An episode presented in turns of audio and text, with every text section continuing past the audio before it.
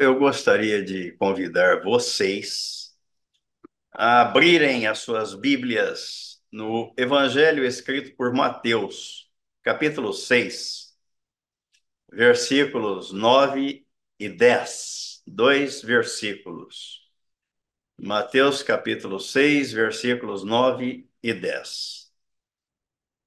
Portanto, vós orareis assim Pai nosso que estás nos céus, santificado seja o teu nome, venha o teu reino, faça-se a tua vontade, assim na terra como no céu. É interessante este pedido, onde Jesus nos ensina a pedir que venha o reino de Deus que ele venha. E eu estava fazendo uma reflexão sobre este tema, este assunto, como já fizemos várias outras sobre o mesmo assunto, mas cada vez que a gente para para meditar, para refletir, sempre vem algo novo, tem algo novo para aprendermos. E o que eu descobri aqui é que esta oração ela ainda não foi atendida na sua plenitude. oração feita, ensinada por Jesus há mais de dois mil anos. Interessante, não? Quer dizer, há mais de dois mil anos e ela não foi atendida ou respondida integralmente. Porque Jesus está dizendo: venha o teu reino. É sobre isso que nós vamos conversar, pensar e meditar um pouco.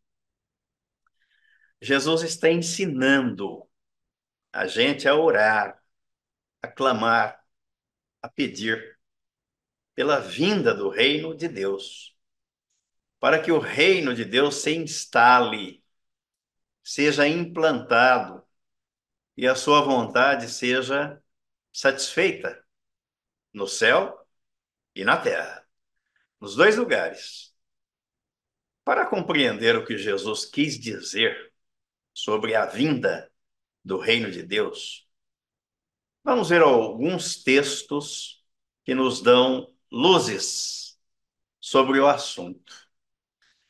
Primeiro, Jesus ensinou-nos que o reino de Deus não se estabelece e tampouco é delimitado por espaço geográfico ou local físico. Porque o reino de Deus, o reino de Deus é uma condição espiritual. Então, esse é o primeiro ponto, primeiro ensinamento. E Jesus disse isso exatamente aos religiosos que o cercavam. No capítulo 17 do Evangelho escrito por Lucas, versículo 20 e 21, e diz assim: Interrogado pelos fariseus, sobre quando viria o reino de Deus, Jesus lhes respondeu: Não vem o reino de Deus com visível aparência, quer dizer, não é físico, não é visível. E nem dirão: Ei-lo aqui ou lá está, porque o reino de Deus está dentro de vós.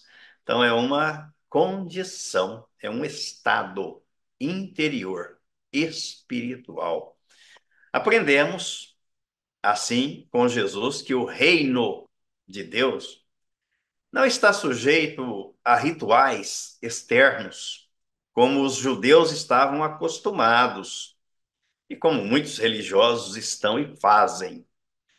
Mas o reino de Deus está sujeito a ser recebido pela fé nos apropriamos dele e dos seus efeitos quando somos regenerados.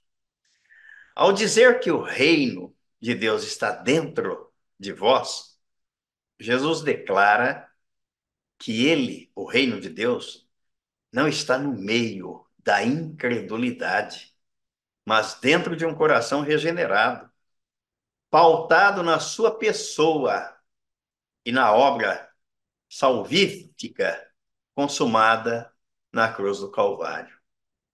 Segundo, Jesus ensinou que a entrada neste reino se dá pelo novo nascimento.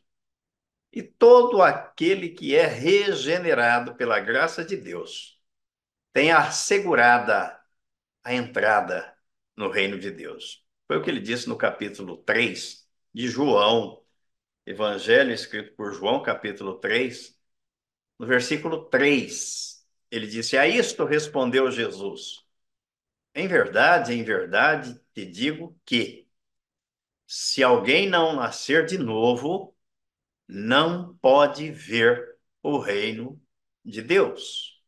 E no versículo 5, ele volta a enfatizar. Respondeu Jesus: Em verdade, em verdade te digo, quem não nascer da água e do espírito não pode entrar no reino de Deus. Isto sempre me chama a atenção. Primeiro, Jesus disse que não pode ver. E segundo, ele disse que não pode entrar no reino de Deus sem novo nascimento. Jesus ensina aqui a Nicodemos, com quem estava dialogando, e a todos nós, que sem a implantação da vida do Espírito Santo no coração regenerado, não há novo nascimento, não há vida espiritual e não há entrada no reino de Deus. Nascer da água e do Espírito pode significar a confissão que fazemos quando somos batizados, de que nos identificamos e cremos na nossa inclusão no corpo de Cristo. É a identificação do pecador com o Salvador, ao confessar que ele creu na sua inclusão no corpo do Senhor Jesus na cruz do Calvário e assim ele morreu para o pecado, nasceu para Deus. Aí ele pode ver e pode entrar no reino de Deus. Terceiro, o apóstolo Paulo também contribuiu para esclarecer em que consiste o reino de Deus.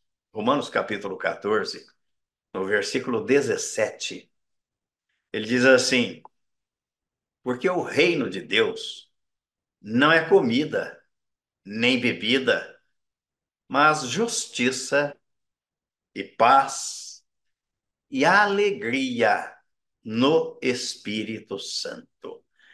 Então, o reino de Deus é imaterial, é estritamente de ordem espiritual o que Jesus ensinou-nos a pedir em oração ao Pai é que o reino de Deus se instale nos corações e vidas humanas, para que ele seja rei e reine eternamente sobre a terra, com vidas e por meio de vidas regeneradas. Assim é o reino de Deus. Mas por que que eu disse que esta oração que Jesus ensinou não se cumpriu ainda na sua integralidade? Por quê?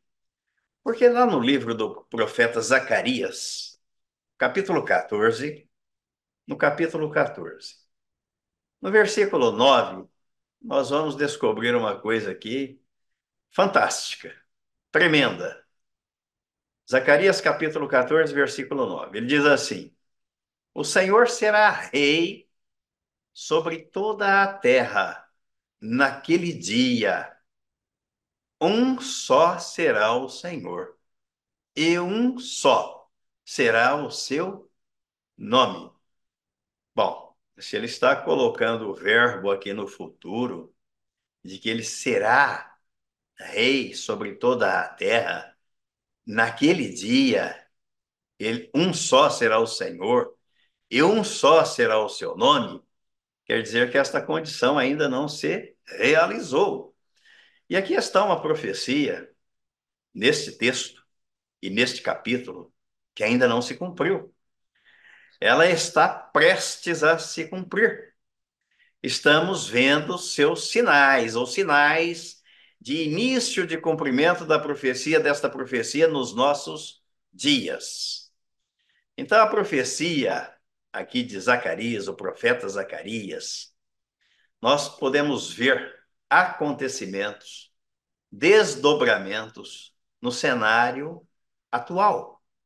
Fatos ocorrendo nos episódios marcados por guerras, pestes, pragas, terremotos, maremotos, como sinais que indicam e apontam para aquele dia. Ele diz aquele dia, o grande dia, onde Deus vai fazer o acerto de contas com a humanidade. A manifestação do seu juízo vem sendo anunciada desde os primórdios dos tempos, desde o Éden. E a humanidade continua a viver como, como se não houvesse Deus, como, como se não houvesse amanhã, sem se importar com o que Deus fala, mas ele cumpre o que ele promete. Ele vela pelo cumprimento da sua palavra. A profecia de Zacarias está inserida no contexto apocalíptico. Depois leiam este livro, que ele é apenas são apenas 14 versículos, mas vale a pena. Onde Jerusalém, e ele diz aqui, esta profecia aponta para Jerusalém, quando Jerusalém será sitiada, cercada pelas nações inimigas. Mas ele mostra também que o Senhor virá em socorro do seu povo. Não sei você, mas eu observo esses detalhes, fico olhando para os acontecimentos dos nossos dias, para aquilo que se vê e se ouve das nações, dos mandatários, dos governantes, da geopolítica em relação em relação a Jerusalém. Mas tudo isso vai contribuir para que o Senhor chame, reivindique a sua santidade e para que todos saibam que Ele é o Senhor. Todos saberão que Ele é o Senhor.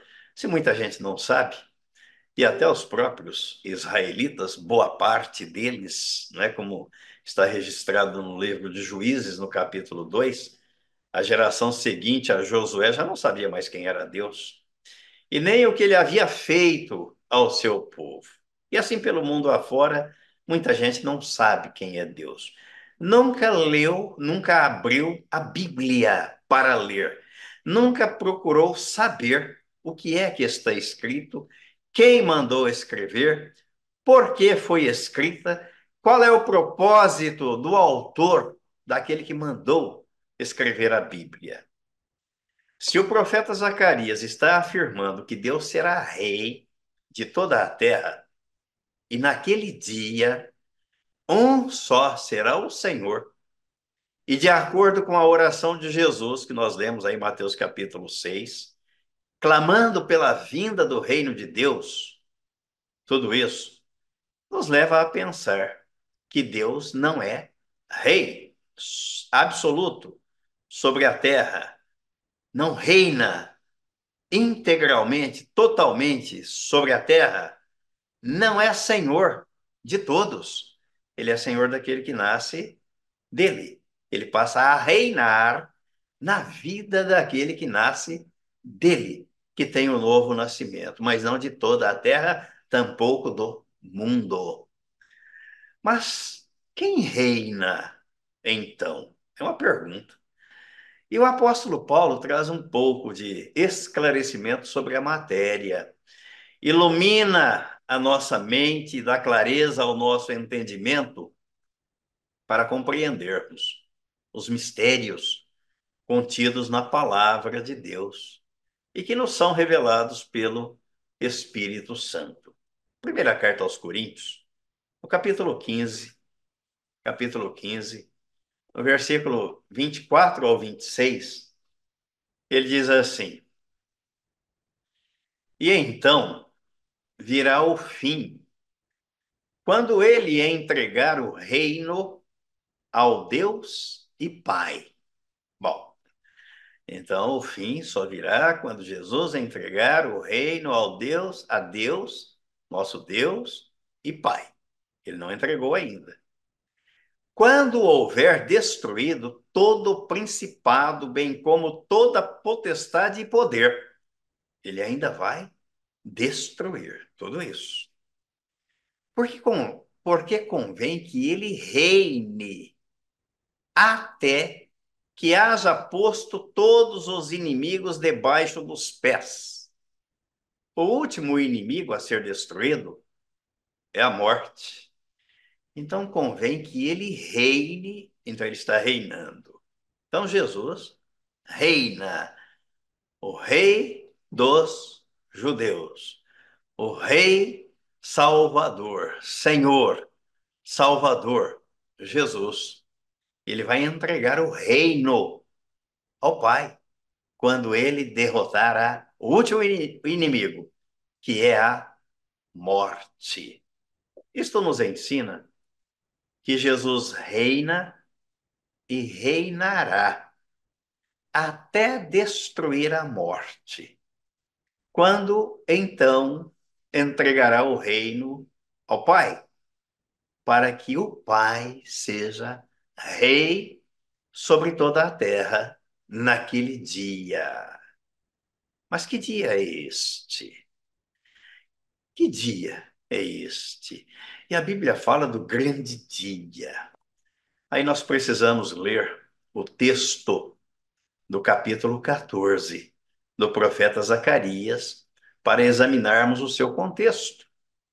Porque ele aponta para este dia, aponta para a sucessão de acontecimentos que marcarão as ações, a iniciativa do grande rei. E é bom observarmos isto, porque até nisso, para que as nações sitiem, tentem derrotar Israel, elas dependem da iniciativa de Deus. É Deus quem as levará, as conduzirá, para sobre elas mostrar e a sua vindicar a sua santidade e mostrar que ele é Deus, que ele é Senhor. Vamos ver o capítulo 14 de Zacarias. Vamos começar e não vamos terminar aqui, vamos fazer uma pausa depois para prosseguirmos na próxima ocasião, já que o assunto demanda um pouquinho mais de tempo para a nossa reflexão. Então diz o versículo 1: Eis que vem o dia do Senhor, em que os teus despojos se repartirão, repartirão no meio de ti, porque eu ajuntarei todas as nações para a peleja contra Jerusalém. Percebe, percebem por que, que o cristão, ele, o mundo pode não saber, mas o cristão sabe. O mundo pode não saber, mas a igreja sabe o que está acontecendo e o que vai acontecer. É Deus quem está dizendo aqui, é Ele quem vai ajuntar as nações para pelejarem contra Jerusalém. É o próprio Deus. Então, antes de sacrificarmos ou condenarmos o mandatário A, B ou C, nós devemos olhar para a Bíblia. Eles vão cumprir o que está escrito aqui. Eles nem sabem, mas está escrito aqui. É assim que vai acontecer. E ele prossegue: E a cidade será tomada, e as casas serão saqueadas, e as mulheres forçadas. Metade da cidade sairá para o cativeiro, mas o restante do povo não será expulso da cidade. A iniciativa é de Deus. Ele vai ajuntar as nações para a peleja contra Jerusalém.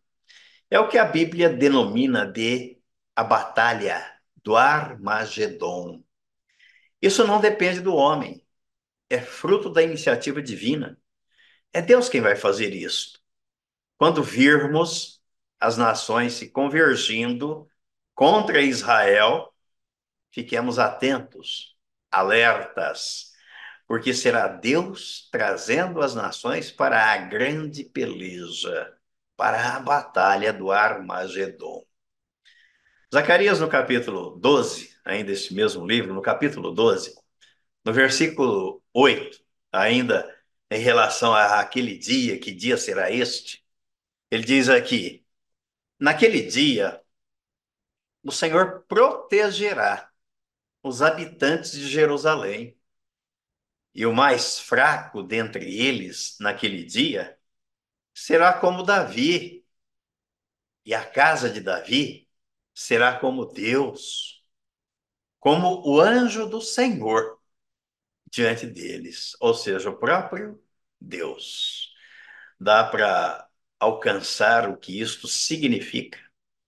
Deus trazendo as nações, vamos fazer um acerto de contas e vou mostrar quem sou eu, quem manda, onde é que está o poder. E vocês saberão quem é Deus. Mais ou menos como aquele desafio do profeta Elias diante dos profetas de Baal. Vocês saberão quem é Deus. No livro de Apocalipse, no capítulo 16, capítulo 16, nos versículos 12 ao 16, ainda dentro deste desta visão do cumprimento da profecia, daquilo que Deus tem traçado para cumprir sobre a humanidade. Apocalipse 16, versículos 12 ao 16. Ele diz assim: Derramou o sexto o sexto anjo, a sua taça sobre o grande rio Eufrates, cujas águas secaram, para que se preparasse o caminho dos reis, que vem do lado do nascimento do sol.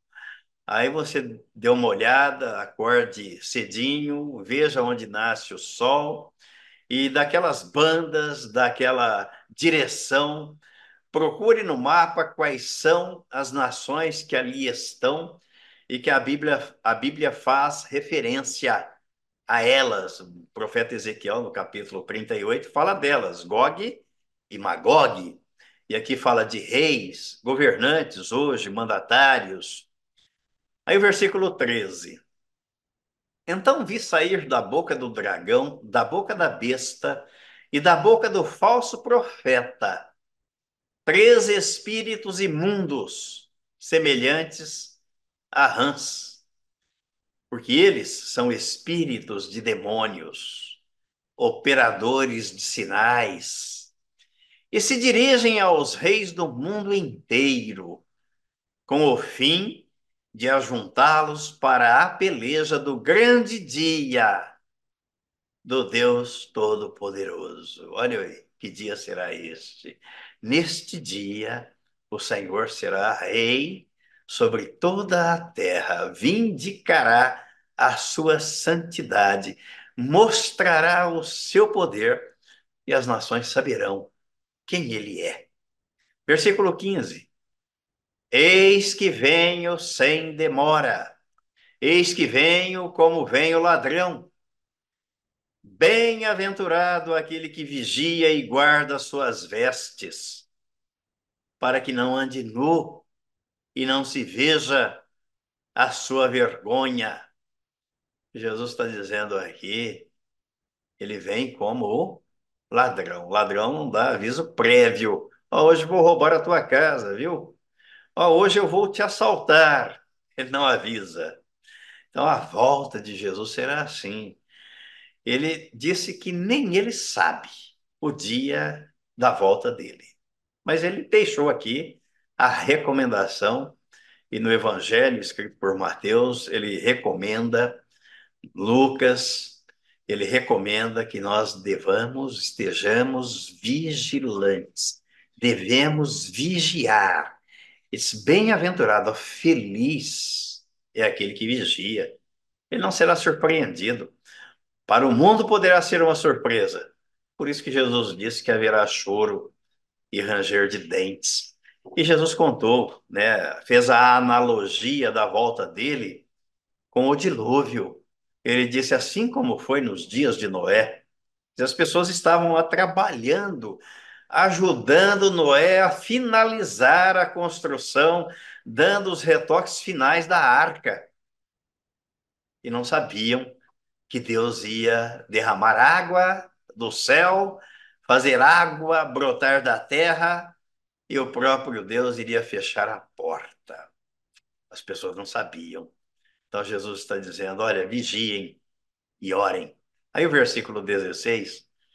Então os ajuntaram no lugar que em hebraico se chama Armagedon. O próprio Deus vai levar, vai incitar, está incitando, assim como ele fez com Sansão, incitou Sansão contra os filisteus. Ele vai incitar as nações, aqueles que se acham todo poderosos, né? bem equipados, com armamento de ponta de primeira geração, mas não conhecem o poder de Deus. E no capítulo 19 deste mesmo livro de Apocalipse, capítulo 19, ele diz assim, a partir do versículo 11: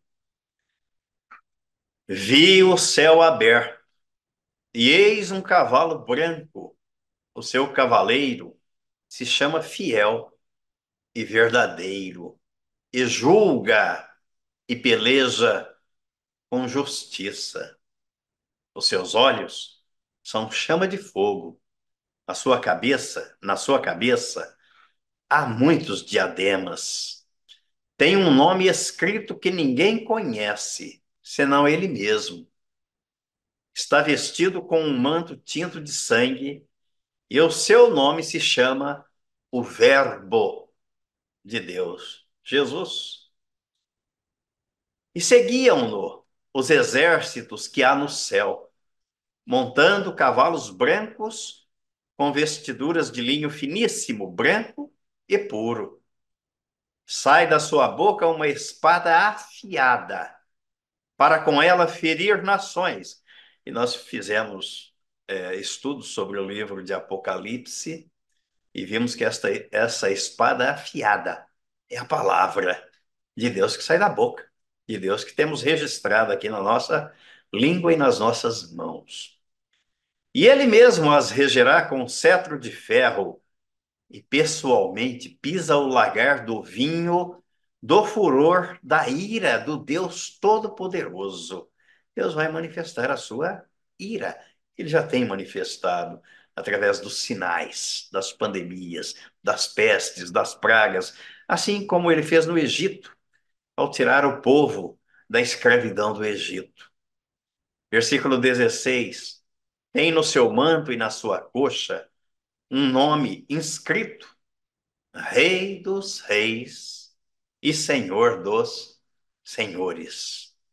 Então, vi um anjo posto em pé no sol e clamou com grande voz, falando a todas as aves que voam pelo meio do céu: Vinde, reuni-vos para a grande ceia de Deus, para que comais carnes de reis, carnes de comandantes, carnes de poderosos carnes de cavalos e seus cavaleiros, carnes de todos, quer livres, quer escravos, tanto pequenos como grandes.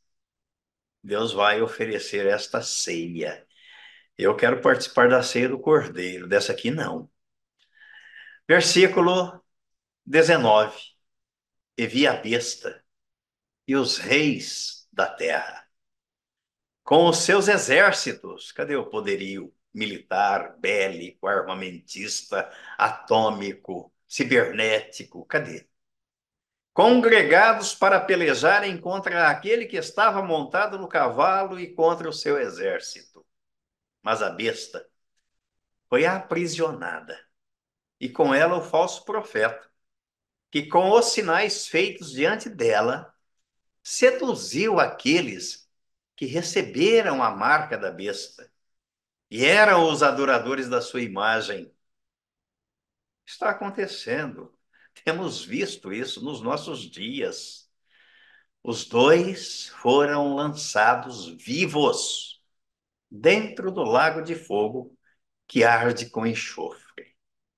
Os restantes foram mortos com a espada que saía da boca daquele que estava montado no cavalo.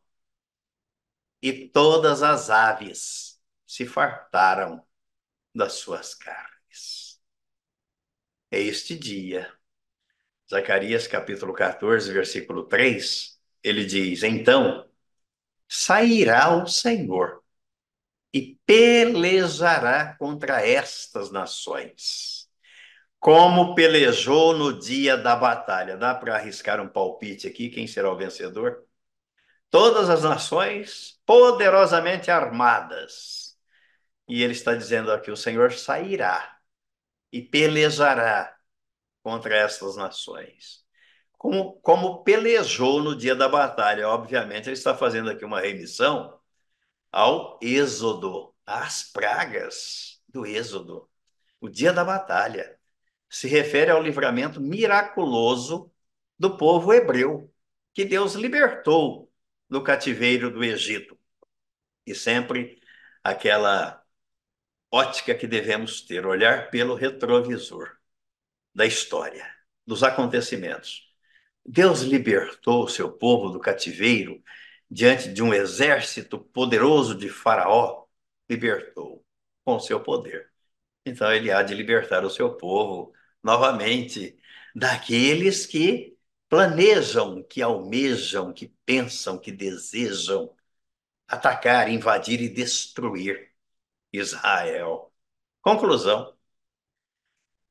A conclusão que podemos chegar desta primeira parte Lembrem-se na próxima que nós vamos partir do versículo 4 do capítulo 14 de Zacarias. A conclusão dessa primeira parte é que o povo de Deus, em toda a terra, deve repetir a oração ensinada por Jesus neste tópico: Venha o teu reino e faça-se a tua vontade assim na terra como no céu. E ainda, devemos fazer coro com as palavras do Senhor Jesus dirigidas a João na ilha de Pátimos. Apocalipse 22, versículo 20. Aquele que dá testemunho destas coisas diz: Certamente venho sem demora. Amém? Vem, Senhor Jesus a petição de oração de Jesus ainda não foi plenamente atendida, pois só o será quando ele, quando ele entregar o reino ao Deus e Pai, depois de destruir a morte. Enquanto este dia não chegar, a morte continuará dando as cartas por aqui, mas com prazo de validade prestes a expirar, sem que haja prorrogação ou dilação de prazo. Só assim, naquele dia, quando Jesus entregar o reino ao Pai, ao Deus e Pai, ele reinará para sempre e será rei sobre toda a terra. Amém e amém.